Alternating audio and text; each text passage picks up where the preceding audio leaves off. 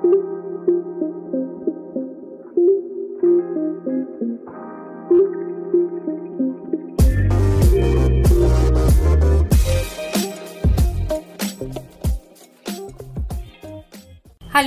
bienvenidos a los contenidos de Asesorías Migratorias.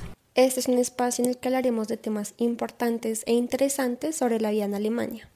Su cultura, las oportunidades que tendremos en este país y los principales requisitos para llevar a cabo un proceso de migración es lo que nos une en este espacio de diálogo. Yo soy Liliana Flechas. Y yo soy Paula Cruz y estás escuchando Vive y Disfruta de Alemania. Acompáñanos.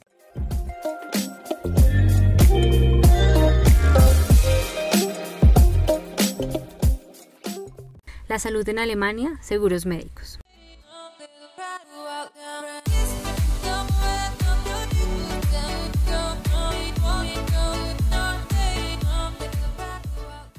Con el fin de que puedas adaptarte más fácil a la cultura alemana, hoy en Vive y Disfruta de Alemania queremos compartirte información importante para que tengas presente durante tu proceso de visita a Alemania eh, nos parece importante que tengas en cuenta todos los ámbitos a los que tendrás que acomodarte para que tu experiencia en Alemania sea completamente satisfactoria.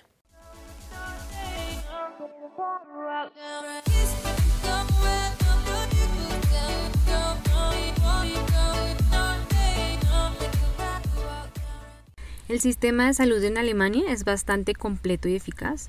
A pesar de pues, catalogarse como uno de los sistemas médicos más caros, el país cuenta con un gran número de hospitales y personal de la salud que trabajan para brindar un servicio de fácil acceso y para que se les garantice a las personas la atención necesaria de manera rápida y ágil. Nos parece importante que, pues, que conozcas qué ofrece a los ciudadanos el sistema de salud en Alemania para que lo tengas en cuenta en el momento en el que te encuentres en el país.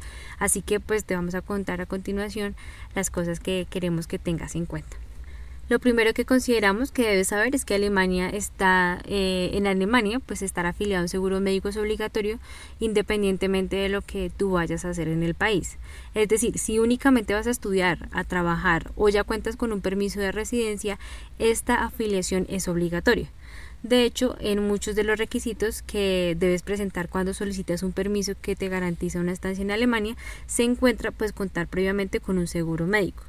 En caso de que esto no se cumpla, pues se pueden presentar sanciones que claramente no queremos recibir. Por esto te recomendamos asegurarte para que no tengas pues ningún inconveniente durante tu estadía en el país. En Alemania, como en muchos otros países, puede ser parte del seguro obligatorio o del seguro privado. Aquí te vamos a contar eh, qué ofrece cada uno y qué requisitos debes cumplir para afiliarte.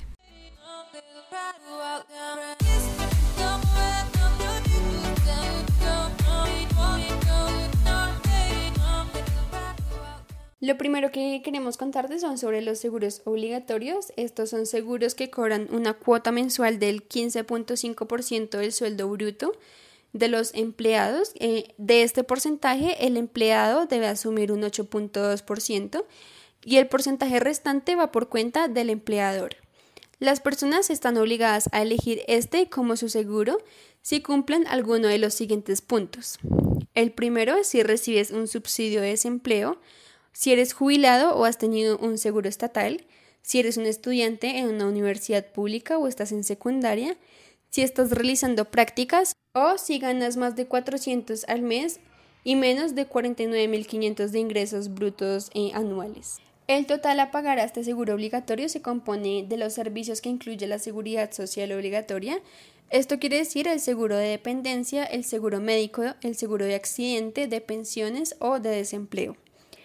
Estas son algunas de las ventajas que tienes al estar afiliado a un seguro obligatorio.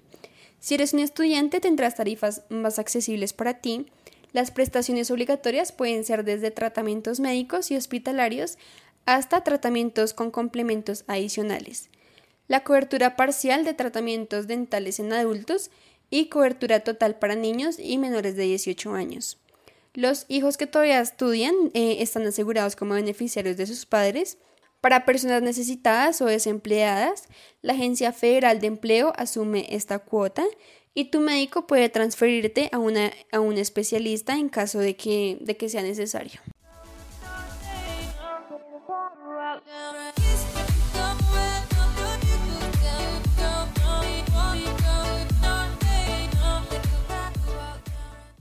Seguros privados. Pues bueno, también hay una gran variedad de aseguradoras privadas a las que puedes acceder en caso de que seas trabajador independiente o también si eres un funcionario o empleado y tus ingresos superan cierta franja salarial. A pesar de que adquirir un seguro privado puede tener altos costos, este tiene ciertas ventajas adicionales a las prestaciones obligatorias. Claramente este seguro es más caro que el seguro público y no se basa en tus ingresos sino en tu perfil de riesgo. Esto quiere decir que una persona mayor que tiene un riesgo más alto pagará más que una persona joven, pues que tiene en teoría un riesgo más bajo. Eh, para evaluar lo anterior, pues se toma en cuenta la edad del asegurado, su ocupación y su estado de salud. Estas serían algunas de las ventajas que podrías tener si te afilias a un seguro privado. Vas a tener primero una mayor cobertura, puedes asistir a clínicas privadas o concertadas. Tu seguro va a cubrir tratamientos alternativos, por ejemplo, lentes, prótesis dentales, entre otros. Y puedes contar, eh, puedes encontrar un médico que seguramente hable tu idioma. En todo caso, mientras pues te acomodas a la vida en este país, te recomendamos estar asegurado inicialmente a un seguro obligatorio. Debes tener en cuenta que al optar por un seguro privado esta elección es prácticamente definitiva, ya que si quieres luego tener pues un seguro público eh, en realidad vas a tener bastantes impedimentos.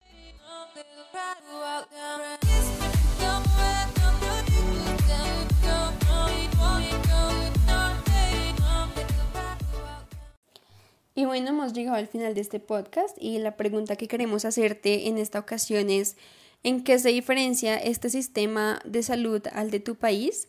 Esperamos que nos dejes tu respuesta en los comentarios o en nuestras redes sociales también puede ser.